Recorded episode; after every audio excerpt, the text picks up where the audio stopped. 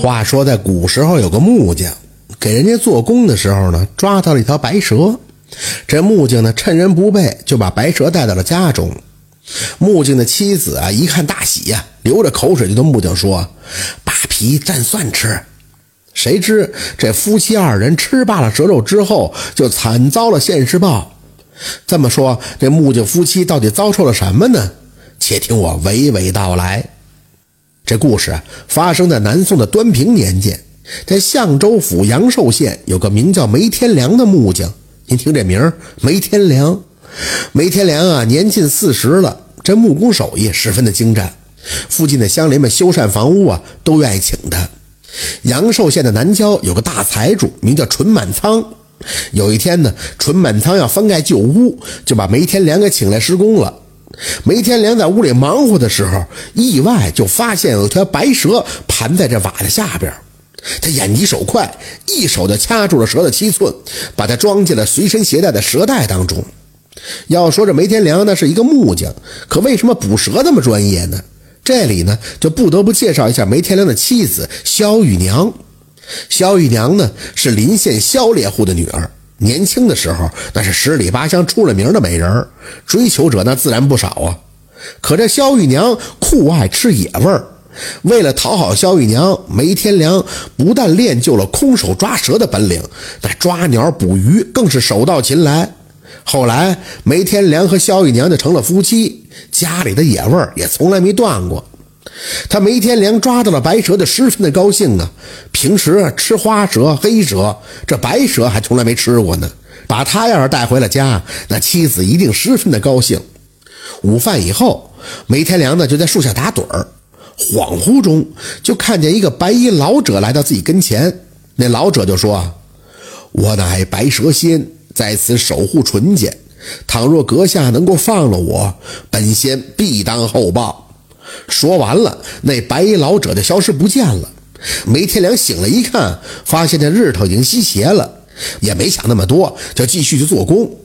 到了傍晚收了工，梅天良呢也就把白蛇带回了家。当时啊，这媳妇正在门口发呆呢，嘴里嘟嘟囔囔的说：“今天吃什么好呢？”梅天良就神神秘秘的打开蛇袋子，肖玉娘一看就兴奋的说：“！”这白蛇难得一遇呀！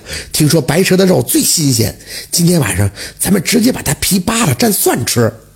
梅天良听完了以后，流着哈喇子就去厨房捣蒜，而萧玉娘呢，则熟练的把那白蛇扒了皮，然后就切成了小段儿。这萧玉娘啊，不但特别爱吃野味儿，她的手段也是极其的残忍，像什么煎炒烹炸、焖溜熬炖，那都是常规的操作。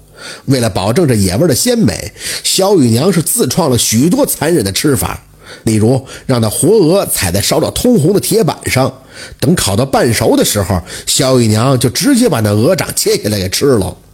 还有一回啊，邻居家的猫跑到萧玉娘他们家，萧玉娘呢就把那猫扔到装满石灰的缸里边，然后往缸里边倒水，这生石灰遇水那是瞬间的沸腾啊。他赶紧就用铁钩把那猫肉捞出，直接就拿着开吃啊！真是太残忍了。等到梅天良把蒜捣好了，肖玉娘也把蛇肉都切成了小段那蛇肉正好装够一盘两个人呢就你一口我一口的吃上了，还喝了点小酒。等到晚上躺在床上，梅天良就感觉浑身的燥热难当啊，忍不住就和这妻子搂在了一处，打起了水桩来。这两口子结婚快二十年了，也没生个一儿半女，房事呢也不是特别和谐。这萧玉娘一见丈夫的热情高涨，也十分的高兴。这俩人折腾半宿，这才睡。在睡梦之间呀，萧玉娘就感觉一道白光就钻进了自己的体内，她十分的惊恐，但是根本就没法从梦中醒过来。不知道过了多久，鸡叫三声，天光大亮，萧玉娘睁眼一看，这吓得差点就昏死过去。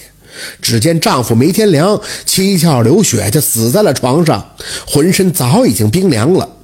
等萧玉娘冷静了以后，就回想，昨天丈夫回来的时候还好好的，莫非是吃了那蛇肉中毒了？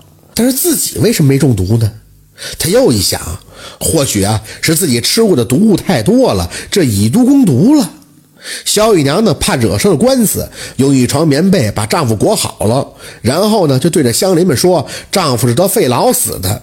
在古代，肺痨呢是不治之症啊，而且特别的有传染性，所以呢，就没人敢上前查看。最后啊，族长找了几个汉子，把这梅天良的尸体放在柴堆上，一把火就给烧了。因为梅天良是得肺痨而死，众人以为萧玉娘也患有此病，所以呢，也没人敢靠近她。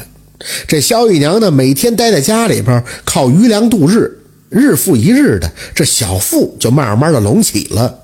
十月之后，就生下了一个女孩。这女孩皮肤白皙，十分的惹人喜爱。萧玉娘呢，就给她取了个名，叫雪儿。到了雪儿三岁那年，萧玉娘呢，带着雪儿到田地里耕作。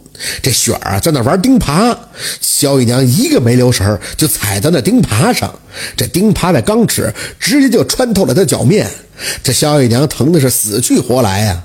好在周围有邻居听见了萧玉娘的惨叫，就把她给救起来了。虽然是抢救的及时，但是后来啊，还是成了瘸子，一走路就会钻心的疼。到了雪儿四岁那年，有一次萧玉娘在厨房烧火炸油条。这雪儿呢，准备到水桶上舀水喝，谁知道一下就把水桶撞倒在了锅里边。这凉水遇到了热油，那锅里就炸起了无数的油泡啊！这萧玉娘正在低头添柴呢，当时就被滚油淋了一头，她的头发一下就都给烫掉了，浑身呢也都烫满了水泡。您说巧不巧的，正好邻家家的王婶过来借针，眼看到眼前的一幕，就赶紧喊来众人帮忙。好在这萧玉娘的生命力顽强，侥幸啊，又捡回了一条命。他本想着教训女儿一番，但一看这女儿也烫得不轻，所以就只好自认倒霉了。到了今年夏天，阴雨连绵，家里的房子就漏了。萧玉娘就借来梯子，准备找这房子漏雨的地方补一补。雪儿呢，怕梯子打滑，在下面呢用手扶着梯子。这萧玉娘的体格真够棒的，那得有两百斤。加上这雨天地滑，这雪上哪儿扶得住梯子去呀？脚底下一滑就没扶住梯子，这萧玉娘一脚蹬空，从这房檐上跌落下来。这墙上正挂着一副梨，而且是梨刃朝上。萧玉娘从房檐落下的时候，身体正好从梨刃上划过。等萧玉娘落地的时候，那内脏和骨架都被豁到了外边，好像被人剥了皮一样。雪儿正好被歪纵的梯子砸中，当场也死了。等到雨过天晴了，乡亲们发现了他们母女俩，把他们母女也就各自安葬了。有个好心的老太太实在可怜雪儿啊，给她陪葬了几件首饰，希望她来世不要再这么苦命了。就在雪儿下葬的当天夜里，那是风雨交加，电闪雷鸣。到了第二天，发现雪儿的坟被炸开了，里边已经没有了雪儿的踪迹。有人说呀，那雪儿就是蛇仙过来报仇的，他就是想让萧玉娘尝尝这绞痛的钻心、烈火的灼身、扒皮抽筋之苦。也有人说呢，是有人愧惧雪儿墓中那点陪葬品，故而的趁着雨夜偷坟掘墓。至于雪儿，有可能当时只不过是昏死过去，后来被盗墓人抱走领养，或者卖给他人了。至于真相到底是怎么回事儿？咱们就不得而知了。我唯一知道的是，萧玉娘和梅天良夫妇这作恶多端，最后啊不得善终，这也算是现世现报了。感谢收听名城故事会，喜欢听故事的朋友，那就点个关注吧。